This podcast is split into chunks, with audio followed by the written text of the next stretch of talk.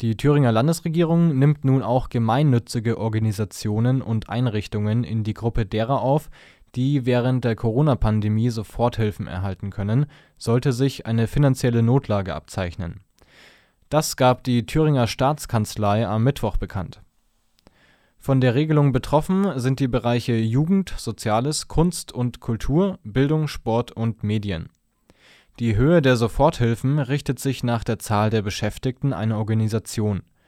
Bis zu 9.000 Euro können Organisationen und Einrichtungen erhalten, wenn sie bis zu fünf Personen beschäftigen. Der Maximalbetrag von 30.000 Euro kann bei einer Beschäftigtenanzahl zwischen 26 und 50 ausgeschüttet werden.